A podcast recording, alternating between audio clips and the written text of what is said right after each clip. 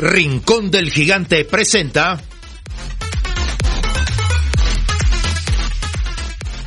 Semilla Oriental, un programa sobre el desarrollo de las nuevas generaciones en la sociedad del conocimiento.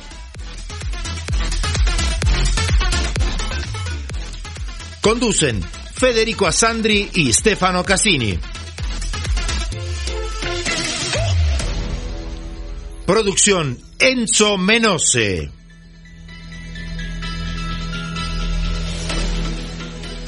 Producción general Grupo Flash Talleres de Locución.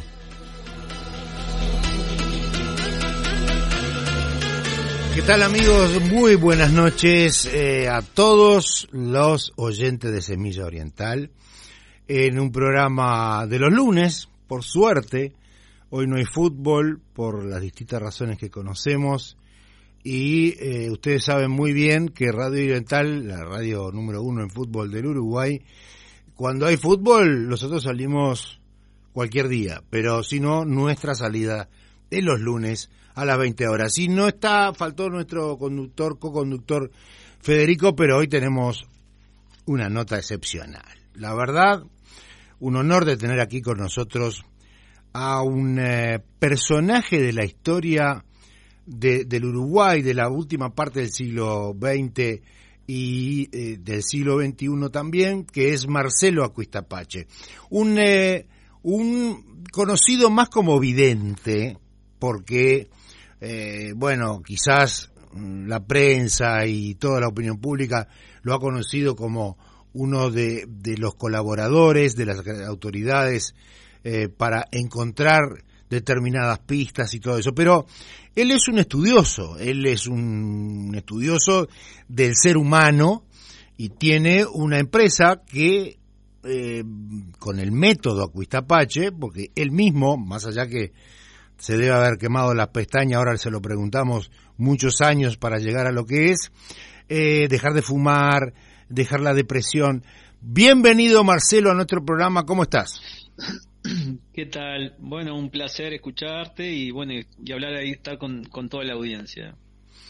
Bueno, eh, vamos a empezar con algunas preguntas que tienen mucho que ver eh, en tu primera etapa de cómo, cómo te hiciste conocer. Eh, bueno, prácticamente el caso más eclatante fue el caso Goncalves, un, un asesino serial del siglo pasado que eh, tú diste pistas muy importantes para poder eh, que después las autoridades lo, lo metieran preso y bueno, tuvo muchos años, pero eh, hubo muchas también colaboraciones con la policía, pero sabemos y con otras autoridades sabemos que eso eso es una vocación, eso no lo cobrás, pero tú tenés una historia. Contanos un poco tus comienzos.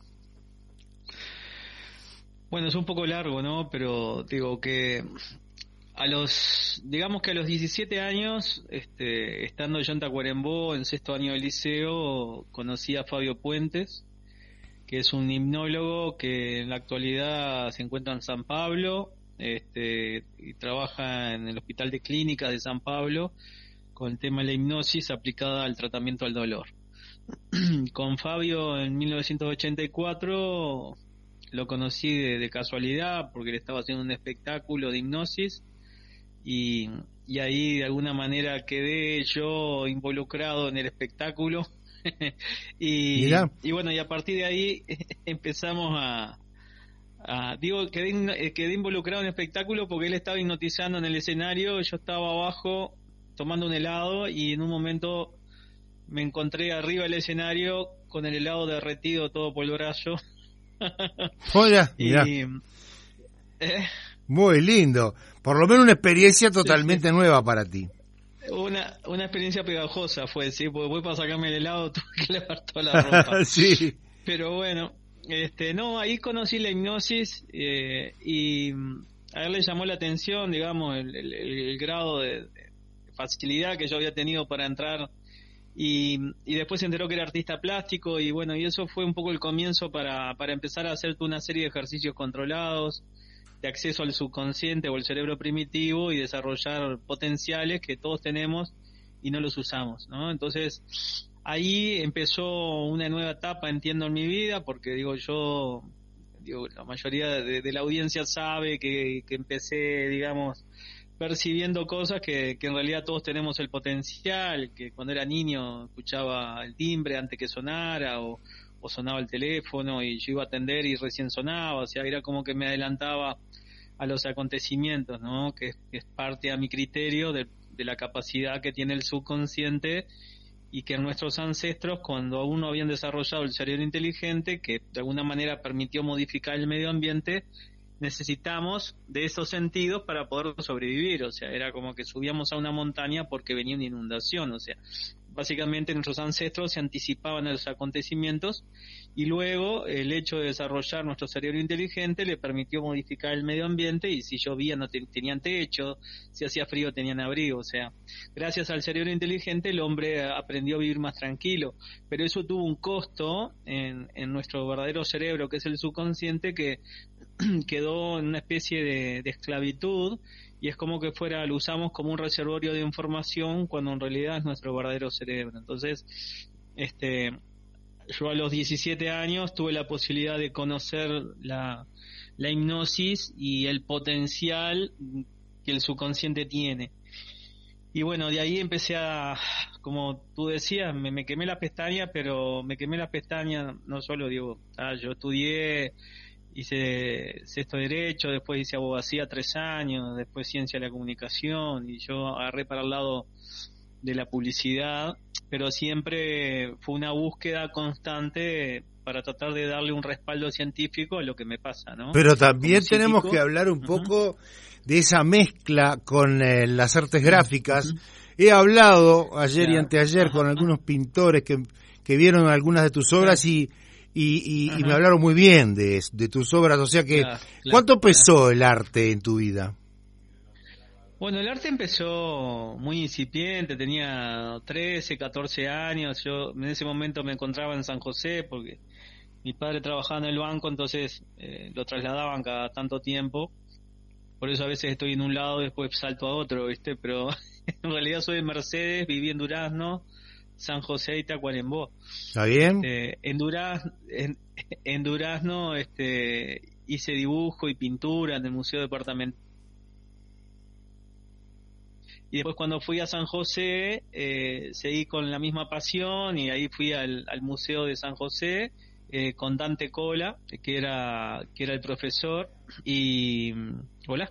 Sí, estoy acá, estamos acá pasa justo, estoy recibiendo una llamada y, está haciendo son, disculpen que seguimos hablando entonces. Les, les contaba que, que básicamente lo que hice fue, fui a clase con Dante Cola, este, y después fui también con, eh, hice cerámica con Bernasconi, que era era uno de los ceramistas más importantes, digamos, que es de San José también, y bueno, de alguna manera este, empecé al tema del arte y, desarrollé, digamos, una propia metodología este, de trabajo, de desarrollo, con diferentes técnicas. Este, y siempre fui muy autodidacta en todo lo que hago, ¿no? Incluso el arte tiene un estilo muy particular, este, trabajo un estilo surrealista, figurativo y, y bueno, y siempre tratando de buscándole la parte de humor a diferentes situaciones de vida, ¿no? Que de alguna manera el arte me permitía dejar plasmado allí aquellas situaciones que de alguna manera este, me habían resultado traumáticas y bueno, y trataba de, colocarlas allí en un lienzo con humor como forma de, de, poner un cable a tierra y, superar esas situaciones de vida. Eh, Marcelo, este, vamos un poco por partes. Eh, ¿Alguna pregunta que tiene que ver sobre eso ese talento? O sea, eh, ¿cuánto hay de estudio, cuánto hay de talento, cuánto hay de inspiración? Cuando, por ejemplo, se puede haber una visualización previa de un hecho que todavía no, no pasó, es algo inspiracional, algo que se puede desarrollar con determinados métodos científicos o no científicos. Si nos explicas un poquito. Claro, bueno, sin duda hay que estar motivado, ¿no? Hay que creer que se puede hacer. Yo creo que muchas de las cosas que, que nuestra mente es capaz de hacer a veces nos limita la física, ¿no? La física tradicional, o sea, uno dice, ¿para qué voy a intentar hacer algo si eso no funciona? O sea, no funciona con la física tradicional, pero sí funciona con una física como es la física cuántica, por ejemplo, sí. que el espacio-tiempo en realidad no, no existe. En realidad el espacio-tiempo es inventado por el cerebro inteligente o el cerebro racional como forma de controlar el tiempo o de controlar la información que él de alguna manera utiliza. O sea, nosotros, eh, el, el, el, cerebro inteligente de, alguna manera, eh, o sea, por, por no llamarlo el hombre, porque en realidad el cerebro inteligente de alguna manera tomó el control porque la evolución le dio el poder y digamos que la industria química le dio el patrocinio, ¿no? Porque cuanto más poder tenga nuestro cerebro racional, mejor negocio vamos a hacer. Entonces, este, básicamente yo lo que mi, mi trabajo como psíquico de alguna manera me ha abierto un poco la mente en cuanto a la capacidad de poder obtener información, digamos, por métodos no tradicionales, ¿no? Eh, entonces, eh, he tenido que embarcarme toda mi vida en un estudio de desarrollar metodologías de trabajo y tratar de buscar fuentes de inspiración. Claro, este, tiene mucho que... ver la inspiración, entonces, indudablemente. Ahora, por ejemplo, eh, con respecto al tema que indudablemente cuando eh, estuviste trabajando para, como vidente, digamos, como persona que, eh, digamos, preveía algunas cosas, te habrás encontrado a veces de repente con, con momentos o dramáticos o muy feos no sé, por ejemplo, se me ocurre de, de, de, tener esa sensación que la persona que están buscando está muerta o que está viva, por ejemplo. Ah, bueno, sí, claro, claro. Bueno, sí, o sea, todos los casos son diferentes, justo lo que te decía que he tenido que desarrollar metodologías que me permitan de alguna manera obtener esa información. Yo hace unos años me puse en contacto con el Instituto de Parapsicología en Argentina, que era uno de los institutos que estudiaban la capacidad de desarrollo del subconsciente o el cerebro primitivo. Eh, en, en, realidad eso me llevó a que empezáramos a desarrollar una serie de ejercicios controlados que de alguna manera yo podía aplicar una metodología y obtener resultados. O sea, eso me dio confianza que lo que yo hacía tenía una base científica.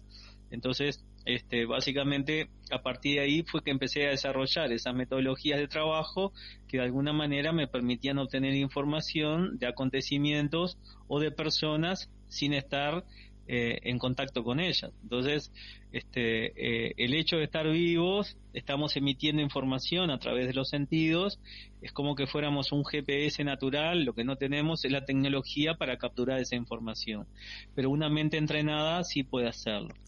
Entonces, básicamente, esa metodología me permitió darme cuenta que cuanto más información asociada a la persona yo tenía, mejores resultados obtenía. Entonces, por eso cuando una persona, por ejemplo, desaparece y no saben qué es, qué, dónde está o qué, o qué pasó con ella, yo lo que hago es pedir el nombre completo, la fecha de nacimiento, una fotografía impresa de la persona y eh, una prenda en lo posible de esa persona o un objeto de la persona. En realidad, una prenda hoy en día es mucho más fácil explicarlo, ¿no? Gracias al desarrollo de la tecnología.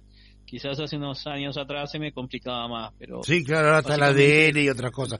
Nos quedan dos minutos, pero queremos hacerte ah, eh, dos últimas pequeñas preguntas y si puedes ser un poco resumiendo. Con respecto a dos cosas fundamentales. Recuerdo que hace unos, muchos años leí un artículo en el cual el cerebro subconsciente es el que domina. El consciente, lamentablemente, es poco. Y, eh, daba, y leía en este artículo un ejemplo que Einstein, que fue uno de los mayores físicos este, de, la historia, tenía prácticamente el 50% de, y 50% del subconsciente y del consciente. Este, pero nosotros tenemos muy poco, generalmente un 15 o 20%, más de eso no. Lo otro lo controla nuestros sentidos. ¿Cómo se puede desarrollar mejor? Y al final, decirnos algo de qué estás haciendo, porque ya sabemos qué estás haciendo. Tenés una empresa que, que, que nos, nos ayuda a muchos uruguayos, a todo el mundo, a dejar de fumar, por ejemplo. y esto, que nos hagas un pequeño resumen porque estamos cerrando el programa. Bueno, muy bien. Bueno, mira, eh, en realidad yo, yo opino lo contrario. O sea, el que toma el control es el cerebro racional, el cerebro inteligente. O sea, y el subconsciente ha quedado una especie de esclavitud frente al cerebro inteligente. Bien. O sea que el subconsciente lo usamos como un reservorio de información, pero en realidad es nuestro verdadero cerebro, es nuestro piloto automático. Lo que ocurre es que el cerebro inteligente, digamos, eh, a medida que vamos cuando nacemos, nacemos solo con el subconsciente, o sea, que ocupa la tercera parte de nuestro cerebro total. A medida que empezamos a desarrollar el lenguaje, el vocabulario y nos volvemos cada vez más inteligentes, es que el cerebro racional comienza a crecer y tan rápido crece que duplica en menos de 10 años el tamaño del subconsciente. O sea que de alguna manera el cerebro racional arma su estrategia de acuerdo a sus intereses, que no son los nuestros. O sea, porque en definitiva el cerebro racional es el adicto, es el fóbico, el miedoso, el depresivo. Por eso es tan difícil dejar una adicción, una, superar una fobia, pánico, angustia o depresión. Yo lo que he hecho con, con SICAMA, que es la clínica donde trabajo con adicciones, es desarrollar una metodología hacia, dirigida hacia el subconsciente o el cerebro primitivo, que utiliza un idioma binario, a diferencia del cerebro racional, que utiliza un lenguaje de procesamiento de datos lineal. ¿Mm? Nosotros lo que hacemos a nivel del subconsciente es modificar el borne adictivo, entonces cuando el cerebro racional vuelve a tomar el control, sigue adicto, tiene un foco, un cable, pero cuando va a buscar la información no la encuentra y ahí se genera un cortocircuito. Te pedimos disculpas, pero te pedimos otra cosa porque me queda tanto para charlar que dentro de un tiempito te volvemos a llamar. Eh, me gustaría hablar de telequinesis, me gustaría hablar de, otras cosas que de repente has, has tenido como... Te agradecemos muchísimo por, por esta intervención y, ya un compromiso para que dentro de un tiempito te volvamos a llamar y nos sigas contando. Muchas gracias. Un, placer y un abrazo a la audiencia. Gracias. Vamos ahora a Semilla Deportiva, mejor dicho, vamos a la tanda de Semilla Deportiva y cerramos Semilla Oriental.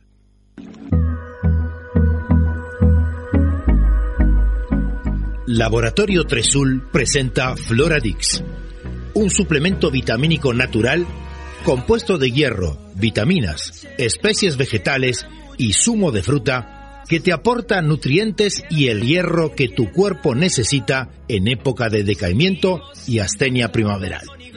Floradix, de Laboratorio Tresul. No quiero perder lo que queda. La vida es dulce, la vida es dulce. Para el desayuno siempre es muy oportuno. Un Martín Fierro con brillo ¿Y por qué no? Con batata o zapallo.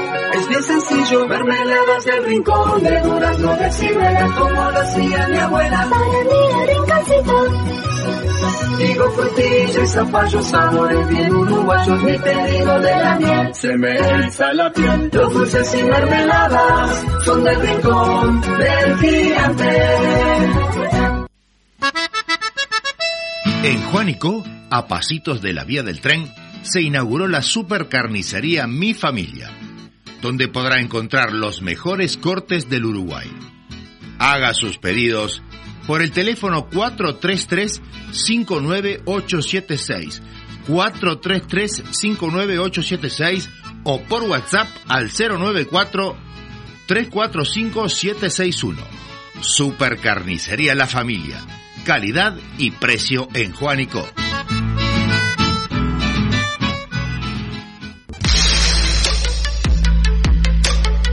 Pasarte a una Citroën Sub 4 Cactus ahora está en tus manos. Desde 23.990 dólares IVA incluido. Con los recaudos del Ministerio de Salud Pública, les comunicamos que nuestro showroom de justicia 1878 a Pasos de Miguelete permanece abierto. Te invitamos a contactarnos a través de nuestras redes sociales, web o al teléfono 2402 0997 2402-0997. Citroën. Una garantía. En Maldonado 1766 Casi Gaboto encuentra los mejores platos de la cocina más exclusiva del mundo en un restaurante acogedor y al mejor estilo de la bella Italia. Mediterráneo. Una pausa para recordar que también en Montevideo se pueden saborear los gustos del país que marcó la historia del buen comer Mediterráneo.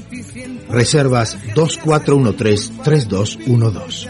2413-3212.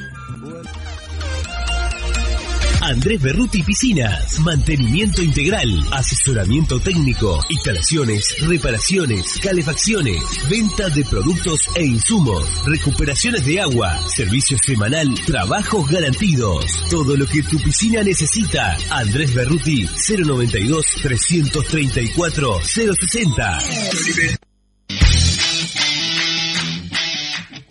Laboratorio Tresul presenta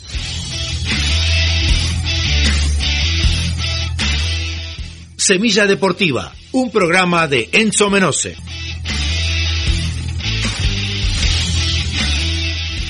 Bienvenidos amigos a Semilla Deportiva. Vamos a comenzar con las novedades del fútbol uruguayo. La mutual que nuclea a los futbolistas decidió suspender la fecha de la primera y segunda división profesional tras las amenazas al plantel de Villa Española. Copa Sudamericana. El tricolor jugará mañana su segundo partido con Unión de Argentina a las 7 y cuarto de la tarde por los octavos de final. Selección uruguaya de fútbol. El seleccionado celeste confirmó que en el mes de septiembre jugará los amistosos con Irán y Qatar. Fórmula 1. Sainz llegó primero en el GP de Gran Bretaña mientras que Pérez llegó segundo y Hamilton tercero. Tenis internacional, Djokovic venció a Tim van Richthofen en cuatro sets y avanzó a los cuartos de final de Wimbledon. Selección uruguaya de básquet. Uruguay ya clasificado a la siguiente fase, perdió con Brasil por 60 a 73 y le ganó 75 a 65 a Chile. Finalizamos con la segunda división del básquet uruguayo. En esta fecha se consagraron victoriosos los equipos de Tabaré, Unión Atlética, Lagomar, Olivor Mundial, Colón y Cordón. Ahora sí, esto fue todo por hoy. Nos reencontramos la próxima semana con más Semilla Deportiva.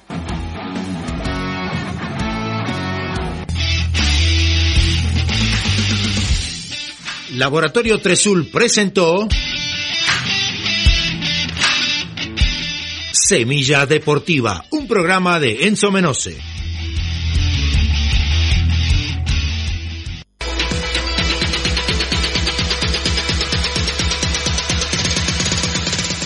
Rincón del Gigante presentó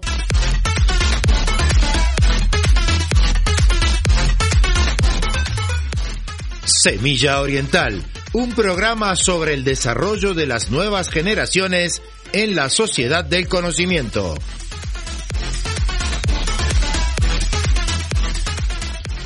Producción general, Grupo Flash Talleres de Locución.